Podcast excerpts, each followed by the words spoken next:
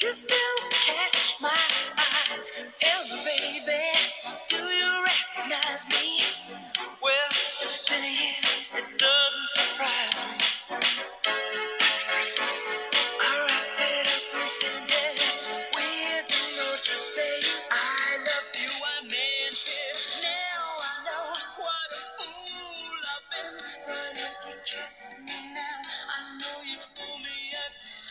时间呢过得确实非常快，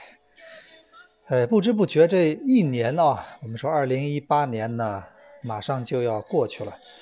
每次到了圣诞节的时候，不管你过不过这个圣诞节，但是至少到了圣诞节的时候，就提醒大家，这一年终于要马上画上了句号。呃，新的一年啊，二零一九年就在眼前了。这二零一八年呢，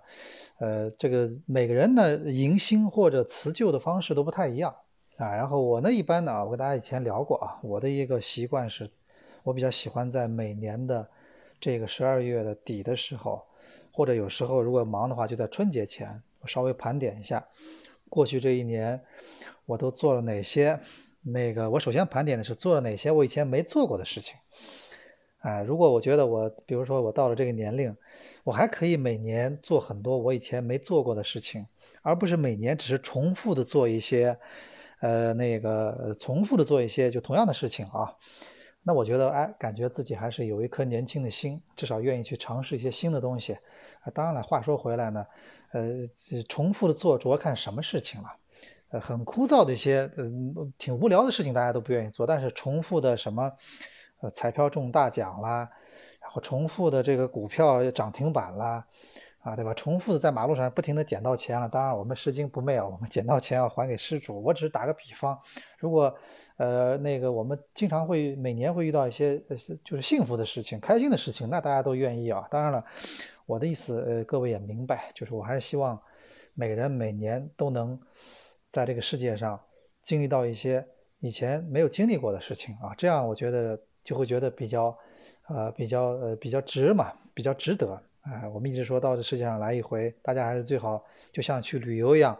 看到的风景越多，哎，这一趟旅游呢就收获越大啊。呃，咱们在这个今天，因为是正好比较巧嘛，昨天是平安夜，今天是圣诞节，然后这个不管这个节日来自于西方还是欧洲，但是咱们在中国呢，这个。还是每年这个时候还是比较有气氛的，特别是朋友圈里，我看到还是很多人在秀礼物，呃，有的是呃男女双方送的礼物，还有的是这个给大人给小孩送的礼物啊。当然了，以前中超一些俱乐部呢也会在圣诞节给大家送礼物。今天还特意看了一个回顾，就是广州恒大队，呃，在每年圣诞，他们总是比较喜欢在圣诞节的时候做一些官宣，然后宣布一些新的。呃，内援啦，特别是内援啊，因为外援呢，这个时候可能转会窗还没有打开，不一定能宣布。但内援呢，经常会宣布一些比较呃作为圣诞礼物的人选啊。但是我们看到，好像这几年呢，这个水准一直在下降。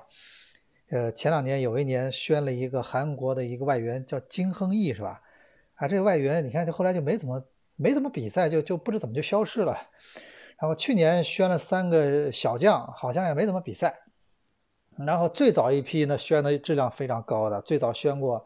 冯潇霆了、张琳鹏了，都是圣诞礼物，作为圣诞礼物宣的啊。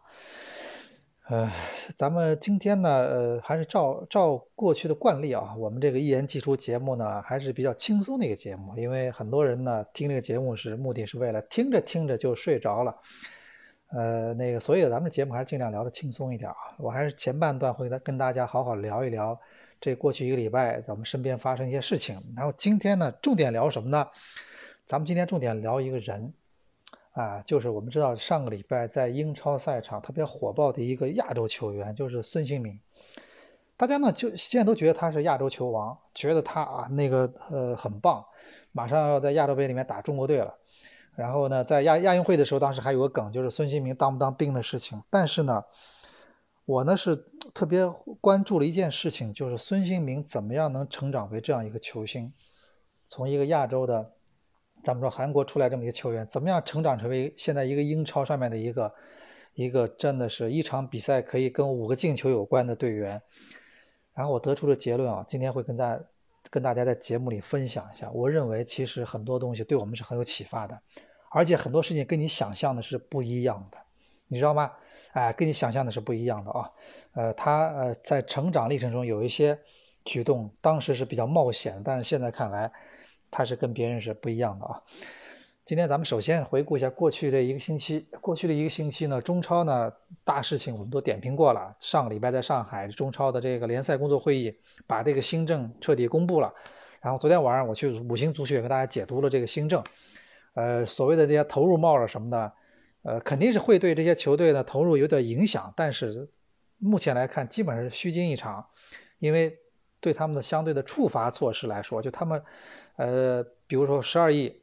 一个球队一个规定，一个俱乐部一年是最多十二亿。那么超过十二亿的部分，它的处罚呢，确实有点儿，呃，就是我觉得象征性的啊。你比如说，我也我也跟大家分析了嘛，它超过十二亿的百分之十是一个一个处罚，百分之二十三十四十六十是一个处罚。它处罚呢，都是同样一件事情，就是下面两个转会窗口，一个夏窗，一个冬窗，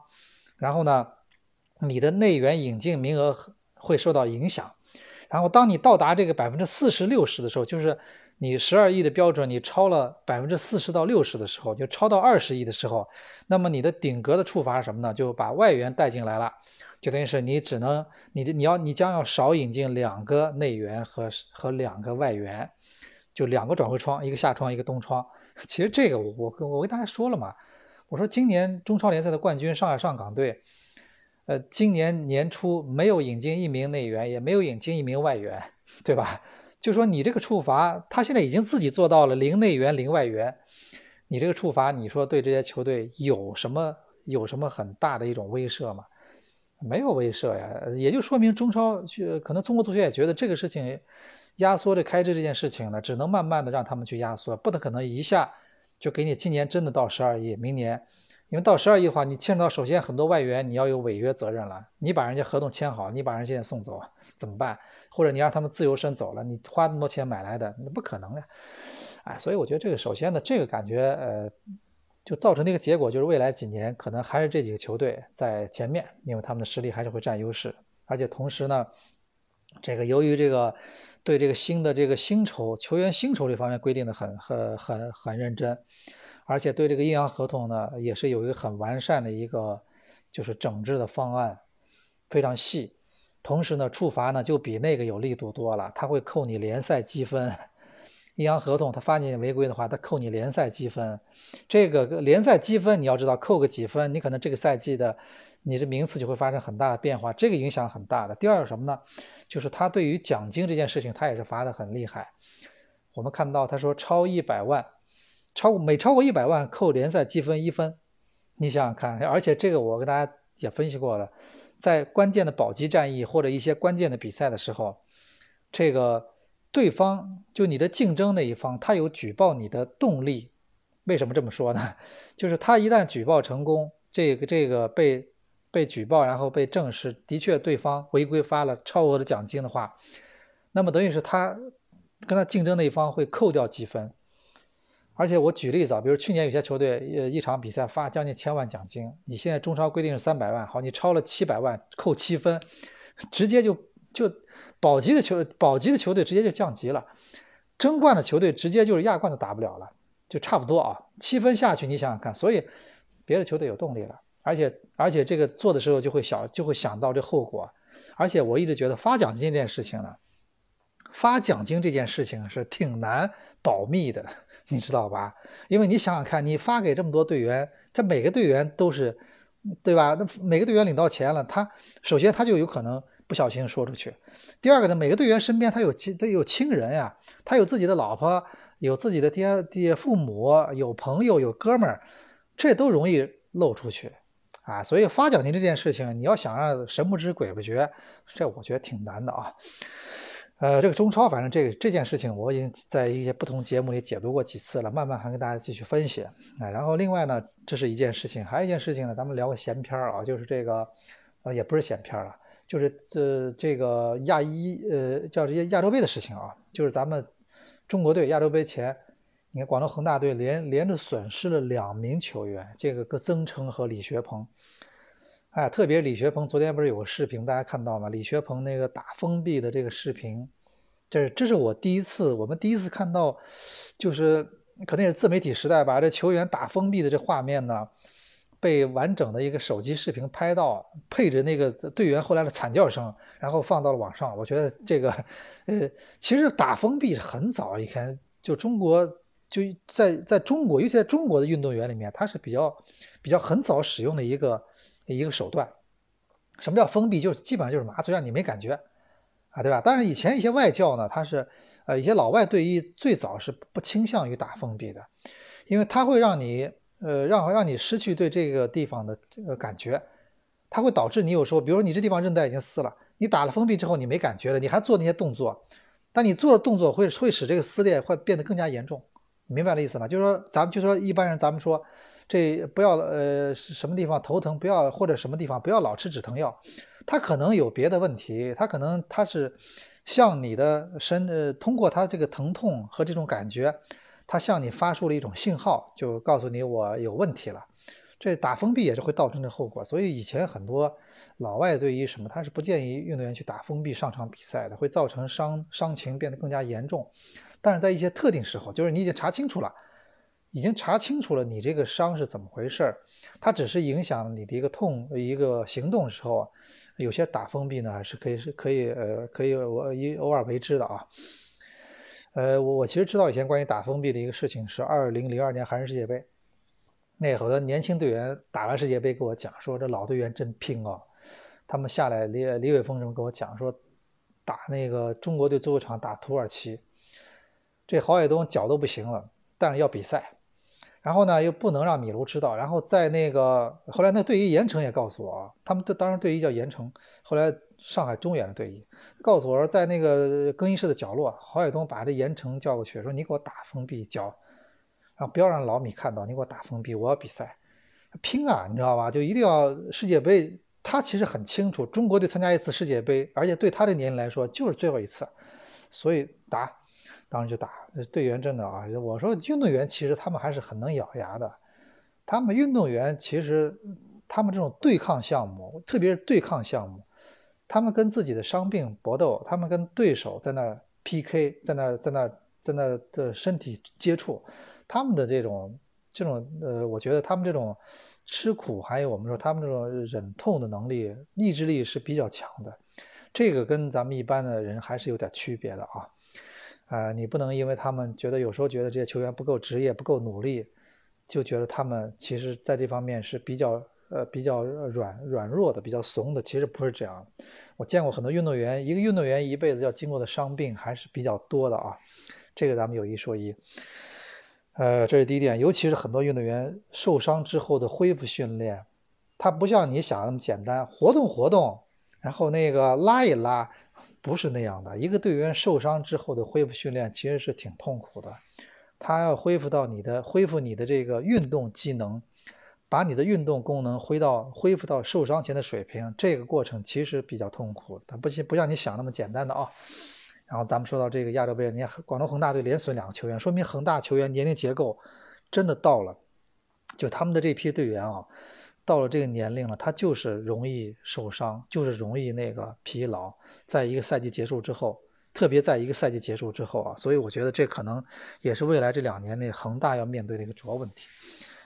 呃，另外咱们说一件事情，就是国家队啊，国家队马上下礼拜就比赛了。然后昨天，呃，那个昨天他们达成热身赛对伊拉克。伊拉克呢这场比赛有个话题倒是赛后成为热点，就是伊拉克队里面有个球员进球，他他只有零零后，十八岁，他进了中国队一个球啊。最后呢，中国队就是二比一输了比赛。然后吴磊罚了个点球进去，然后后来比赛结束前，刘一鸣被红牌，两张黄牌变一张啊。然后我就想说什么？你看到伊拉克，这伊拉克这十八岁的球员现在，而且我查起来，这个球员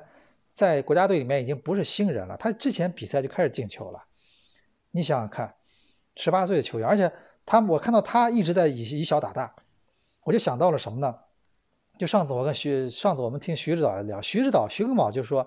他说年轻队员。成长的一个办法，他就是以小打大，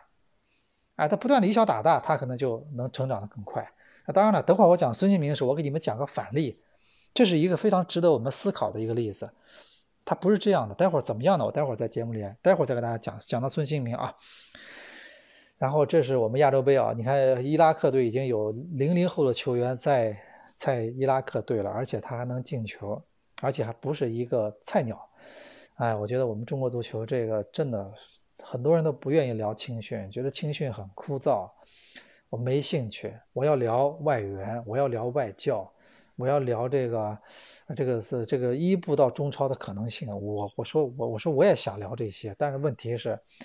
咱们现在看到中国足球的最大问题，还真的不是这个，对吧？我们在这方面青训这方面，我们要真的不去动真格的去努力的话，慢慢的我们很多队都打不过了。哎，什么？你看伊拉克这个已经被战争打得稀巴烂的国家，人家青训这东西人家没丢，现在还有十八岁的零零后的球员，炮火中出生的球员，现在已经踢上了国家队了，对吧？所以到底怎么回事？好好去琢磨一下啊。这是今天我们聊的这个关于足关于这个话题。另外说一个闲篇，就是前两天我看的电影《海王》，推荐大家去看一下。趁还没有下线，赶紧去看一下。这电影呢，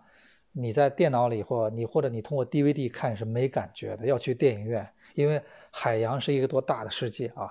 而且如果有条件的话，那个你可以去看的 i IMAX，就这种，因为我觉得这个电影的特技呢，它在海里面，海底大战。这我觉得，虽然很多人说，虽然我当时感觉也有点，也有点这个恍然，因为他们几个，比如说那个亚特兰蒂斯那几个国王见面的时候，其实也有点像《孙西游记》里面这个，咱们说那个什么呢？就是《西游记》里面这个东海龙王、西海龙王、北海龙王 这几个龙王见面的时候，对吧？但是他呢，就是说他不光是有他们的这种本身的这种超能力，同时他还有很多高科技。啊，因为你知道为什么？如果如果你这个电影只拍他们有超能力的话，那么很多对对战就没有意思了。你手一挥来到闪电，我手一挥来到闪电，就像哈利波特一样，魔杖一举，我们两个，对吧？的那个闪电对击就结束了，不好玩了。但是这里面什么？就是他的他的有超能力的这些人，同时又有高科技，哎，这样他们的对战就有点像。海底的星球大战的感觉了，所以我觉得很酷啊！包括里面这个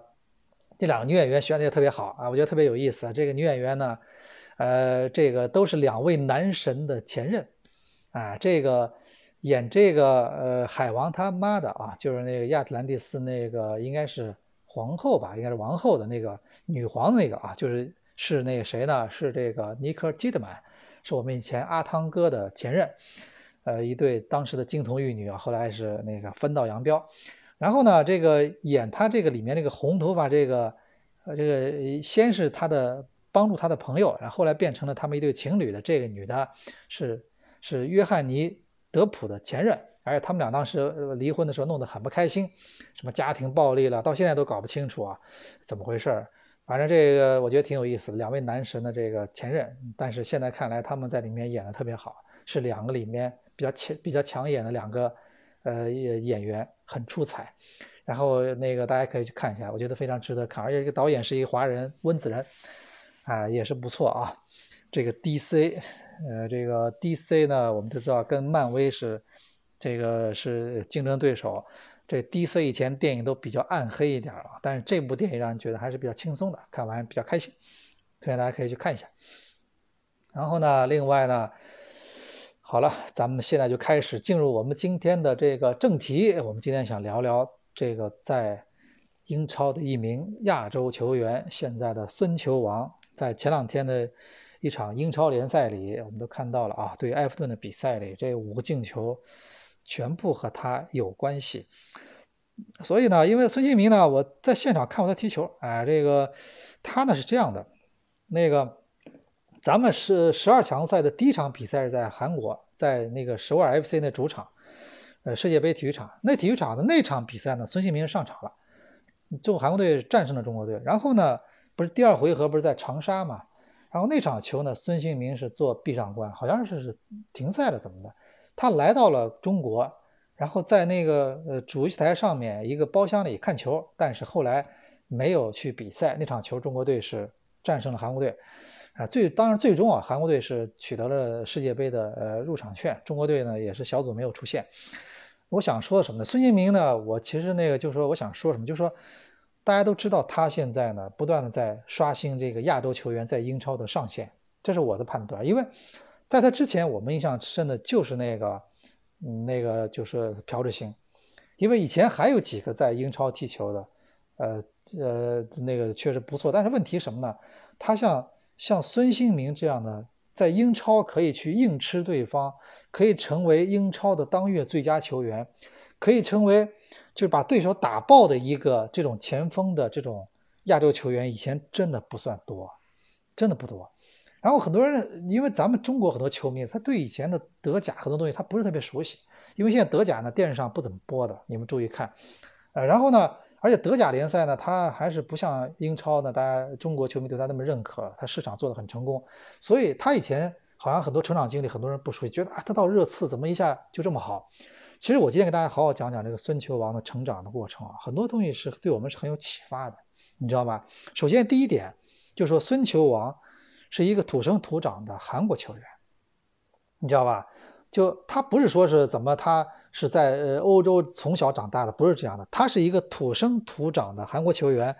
一九九二年是出生在韩国，你知道吧？啊，出生在韩国。然后关键是他，他能成长到今天呢？一个我首先觉得就是，首先一点，他爸，你知道吧？他爸呢，就是是一个呃以前的一个呃呃呃以前应该是踢过踢过球的，他爸以前踢过球的，你知道吧？所以他爸呢，对他的这个足球生涯，我觉得啊。对他的足球生涯影响是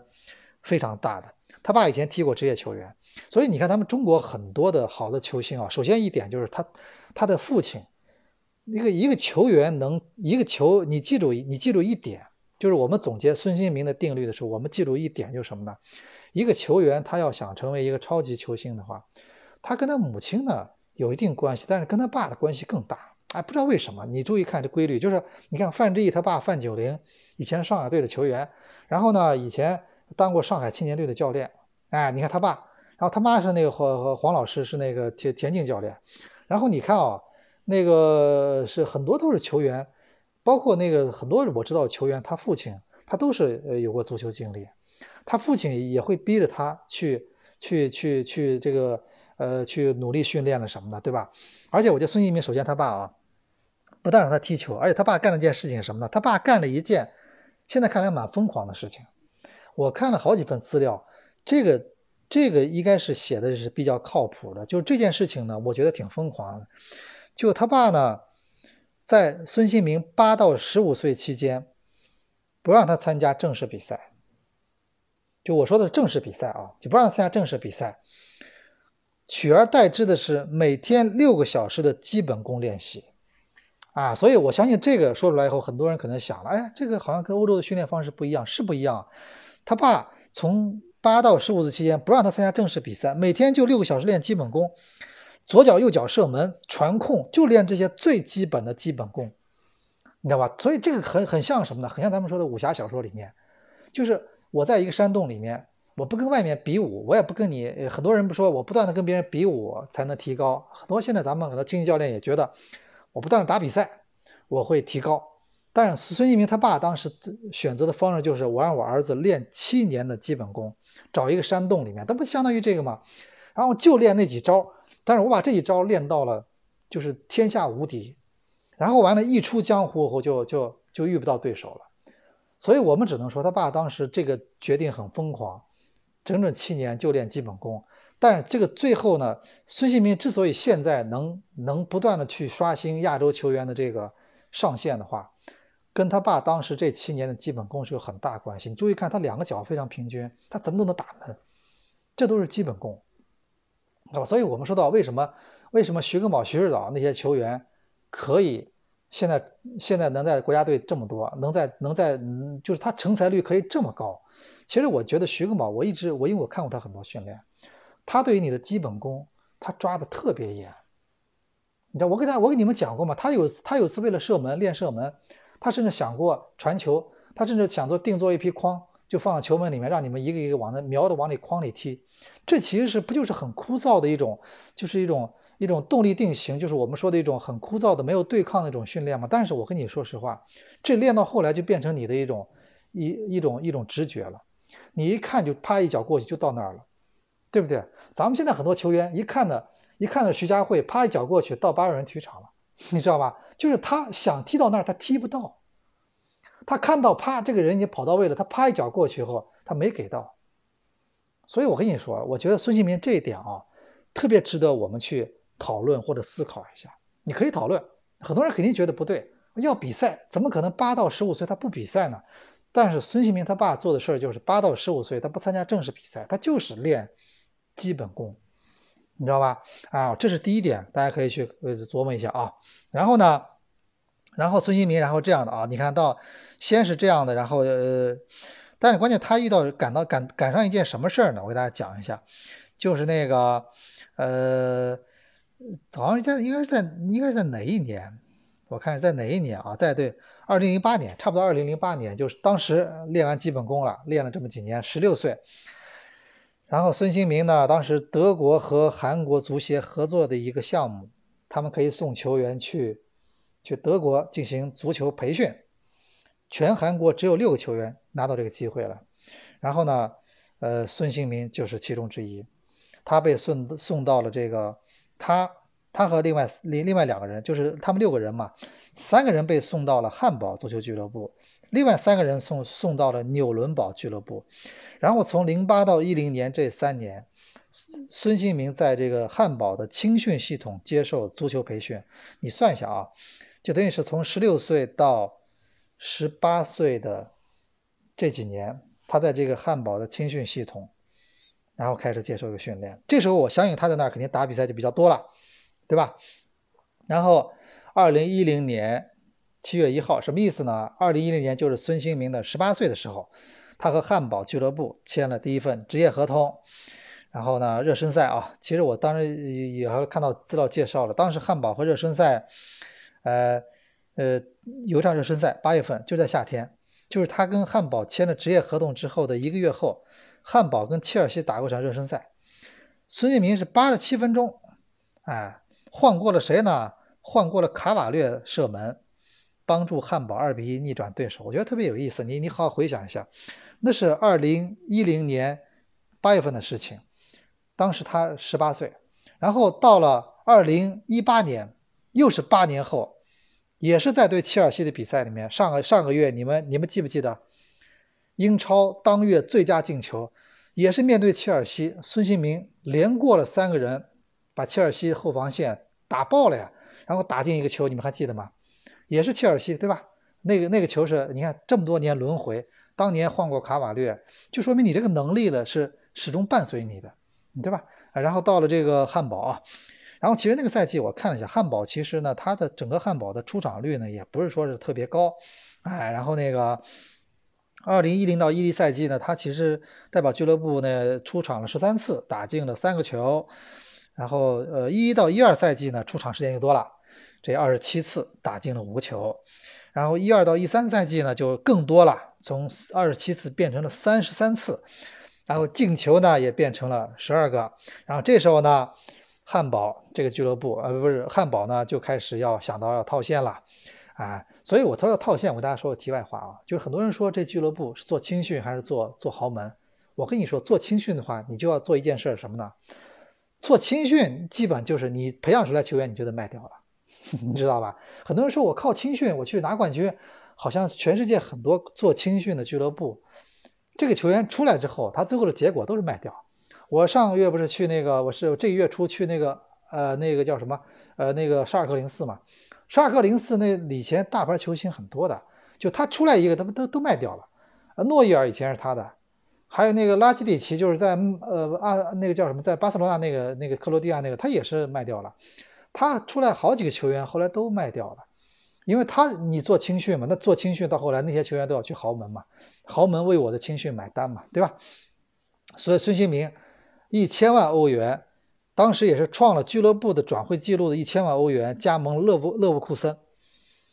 哎，二零一三年，对吧？然后勒沃库森，我觉得这一阶段其实对孙兴民是很重要的。你看啊，一个第一个赛季出场三十三十一次，打进十个球，然后呢，那个欧洲冠军联赛来了，你注意看，亮点来了，就是一三一四赛季，勒沃库森可以参加欧冠，欧冠出场八次，啊，这个就不一样了。然后到了一四一五赛季呢，联赛里还是很稳定，出场三十次，打进十一个球。然后关键是欧冠出场了十次，打进五个球，助攻一次。这是我相信欧洲很多球探已经盯着他了，一个在欧冠和德甲里面都得到都得到证明自己的球员啊。然后到了，呃，然后那个，呃，后来二零一五到一六赛季他倒是出场不是特别高。然后紧接着，你们注意看。啊，那那当然他已经转会了嘛，当时当然他转会是比较晚的啊，呃，二零一五到一六赛季，其实一五年的八月底他是转会的，当时代表应该是刚刚德甲联赛刚开始打了一场比赛，然后就就走了。二零一五到二零一五年的八月二十八号，孙兴民以三千万欧元的身价转会托特马托特纳姆热刺足球俱乐部，就说你看啊，从那个汉堡到勒沃库森是一千万，然后呢从那个勒沃库森到阿森纳到那个什么呃热刺是三千万，这两家俱乐部都是赢家啊，这个都赚了都赚了不少钱。然后最，然后呢热刺呢把它买来了，花了三千万，然后三千万是相当于什么呢？相当于亚洲的，呃亚洲球员在欧洲转会的最高纪录。当然现在他是多少钱呢？你们可以去查一下德转，现在他的身价是五千万，德转上德转上的身价是五千万。我觉得他要这么踢下去的话。他有可能会接触到六千万、七千万这种身价的啊，是有可能的。然后呢，他呢，呃，一五赛季，呃一五年的夏天转会到热刺之后呢，就开始到英超了啊。一开始也是慢慢来啊，那个，但第一个赛季他其实出场率很高，二十八次，打进四个球。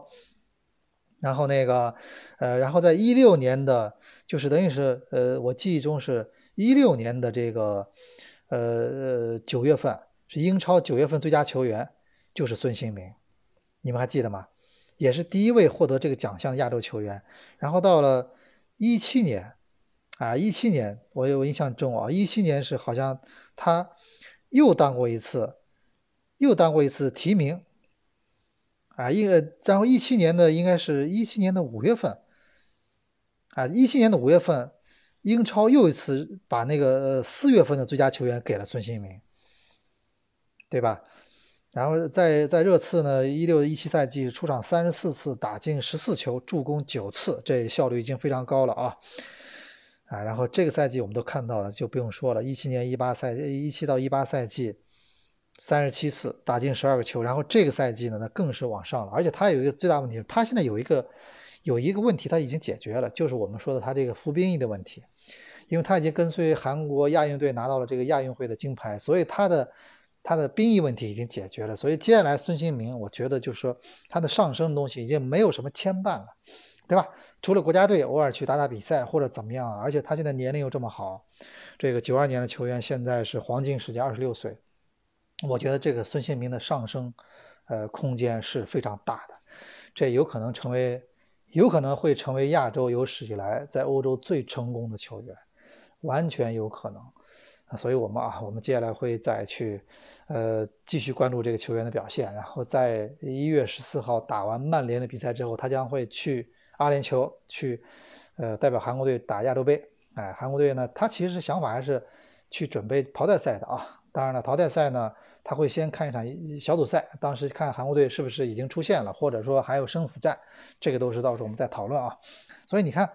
孙孙兴民的这个轨迹，就让大家看得比较清楚。第一个就是说。他爸呢，让他练这个年轻时候，小时候练这个基本功，长达差不多五年时间的基本功，现在看来是对他是非常有帮助的，你知道吧？第二就是什么呢？我觉得他这个一步步来，你知道吗？就咱们中国很多球员啊，咱们中国比如说很多呃，有些就觉得啊，我这个我这个啪一下我要到皇马去，我要套那个切尔西，这可现实吗？不现实，你去那没球踢的，所以。我觉得孙兴民这个就是，他就你看他一步步走得很稳，他先是去了汉堡的青训，跟着他们呃练了差不多三年，就青训啊。那首先我要熟悉这个欧洲比赛的这种这种节奏，呃，哪怕是青年的比赛，我首先熟悉这个节奏。然后呢，哎，然后一零年开始拿到第一份职业合同，开始汉堡，然后一点点的比赛，汉堡呢踢了两年，完了啪，然后再去勒沃库森，然后因为勒沃库森可以打到欧冠了，然后欧冠再这么踢，然后到后来到了热刺了，这是英超是全世界最商业化联赛，最吸引人注目的联赛。那而且现在是好球员比较多的一个联赛，你在这儿，你的平台就更大了，然后你的发挥就更加能证明你自己的能力。啊，他一步步你看走得很稳，对吧？所以我觉得我还是那句话，我们很多东西就是就足球的东西，有时候就是他一步一步的。就很多人说你是天才，哪怕你是天才，你也得慢慢的一步步来，对吧？你也得一步步来，这这我觉得是一个大家都要知道的一个道理啊。啊，这个你比如说我说到我说到这个什么，就是比如上海申花队有很多年轻的小将什么的，很多人说现在就说我是跟他们说，我说你们不要不要对他们不要黑也不要吹，他们现在这么年轻，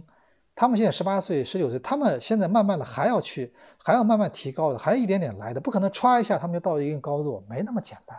没有那么简单，对吧？啊，所以我觉得这个孙兴民的成长史呢，其实我觉得对中国的青训，对很多球员。他是有蛮大的启示的，就当你发现这个球员是天才后，你应该怎么办？就这个很现实的问题，就是当你发现这个球员，当你发现一个八岁的中国的球员，他很九岁，他很像孙兴民，你应该怎么办？对吧？我他们呃，孙兴民他爸选择就是，我发现之后，我就让他练五年基本功，对吧？所有把把所有的东西练得特别好，身体那那这双脚的能力什么都练得特别好，然后完了去开打比赛，然后到后来就越来越好，对不对？所以我觉得在中国一定有这样的天才，问题是怎么样的成长环境可以让他成为像现在孙兴民这样级别的这种真的欧洲的英超的球星？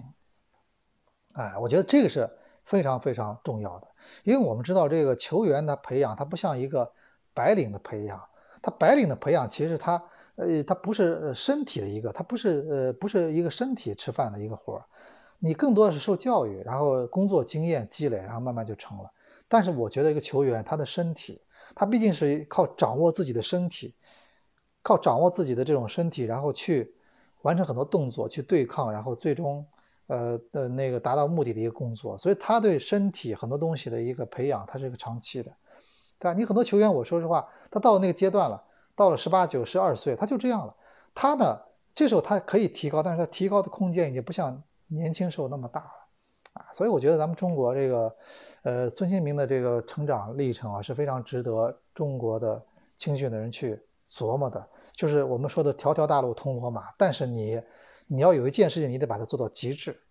啊，对吧？你做到极致，往往就是一种成功。就像我昨天看到一个。昨天我发了条微博，其实发的时候心情是比较复杂的，你知道吧？就说，呃，是叫什么微博呢？就是我昨天发条微博是那个，是咱们说这个是亚足联发的。亚足联呢，他昨天他发了一条微博，就是什么呢？就是说，呃，官方微博他发布了一张海报，就是日本足球2018年交出的成绩单。你看啊，他交出了这么几张成绩单。第一，世界杯十六强；第二，U 十六亚洲杯的冠军；第三，女足亚洲杯的冠军；第四，U 二十女足世界杯的冠军；第五，亚运会女足的冠军；第六是亚运会男足的亚军；然后第七是什么呢？亚冠冠军，鹿岛鹿角。其实还可以加一个啊，世俱杯的第三名。还有什么呢？亚足联最佳海外球员长谷部诚，当然这个是有争议的啊，很多人说应该是应该是亚洲的，应该是韩国的孙球王，但是我觉得不管怎么说，你看日本足球，踏踏实实，他一八年交出了这么一份答卷，他就说面面俱到，我们看了他的发展，就会觉得他让我们觉得最羡慕一点就是他的面面俱到。你看韩国女足就稍微差点，对吧？然后但是你看日本就是女足很强。世界冠军都拿过了，然后男足的俱乐部也很强，亚冠冠军，然后同时还有这个呃男足的国家队的世界杯十六强，就他现在是一个健康发展的一个人，就相当于一个人一样，对吧？这个人，咱们这个人就是把这个，咱们这个人就是呃，就是就练到就是上肢这个胳膊粗的跟施瓦辛格呀，然后腰以下就就又变成了郭德纲。但是日本就是，你看他很健康，他这个他不一定看上去那么那么呃某一某一某一个地方那么那么就是魁梧，但是他这个足球发展的很健康。哎，你看，呃，他那个青训也不错，呃，俱乐部也很健康，然后这个国家队也不错，呃，女足也不错，这各方面都不错，这叫健康啊！我觉得中国足球现在最缺的什么呢？我们说了这么多调控什么，我们最缺的两个字就是健康，你知道吧？我们中国足球缺的不是高速发展，而是健康的发展。就健康的发展，它一个匀速的健康的往前前进，有时候比你啪一下这会儿开了两百码，啪一待会儿又又又车抛锚了，翻沟里去了，比这个要好得多。所以我觉得中国足球啊，至少在中国中国足球的层面，咱不要再提什么弯道超车了，别再说什么弯道超车了。这个我觉得啊，我觉得这个东西都都是都这么都是这个世界上哪那么多弯道给你超车呢？对吧？啊，我觉得还是踏踏实实该干嘛干嘛。啊，不要再自作聪明了，啊，真的不要再自作聪明啊！早觉得自己怎么怎么，这这这不是那么回事儿。所以咱们今天啊，咱们今天就花了那么多时间跟大家聊了聊，一个是近期的一些热点，还有就是我们的亚洲球王孙兴民，然后他成长的给中国足球的一种启示，哎，然后这个还是祝大家这个在在这个新的一年里啊。当然，下期我们还会继续为大家送出新年祝福。我们希望在新的一年里，各位要呃进步，要幸福，要开心。然后希望各位上网也好看球也好，呃，能更多的给这个给自己增加一些正能量，啊，不要把所有东西都变成一个呃发泄的一个工具，这样就生活就会变得非常不非常没有意思，对不对？呃，看足球还有很多事情，它的目的最终目的，它不是说要要让别人去给别人添堵，对吧？要要去要去怎么样？他其实还是要给让自己变得更加呃坚强，让自己变得更加开心，让自己变得更加快乐。这是我们呃呃一项爱好给我们应该带来的一个主要的一个呃作用啊。呃，以上就是本期的一言既出的全部内容，咱们下期。再见。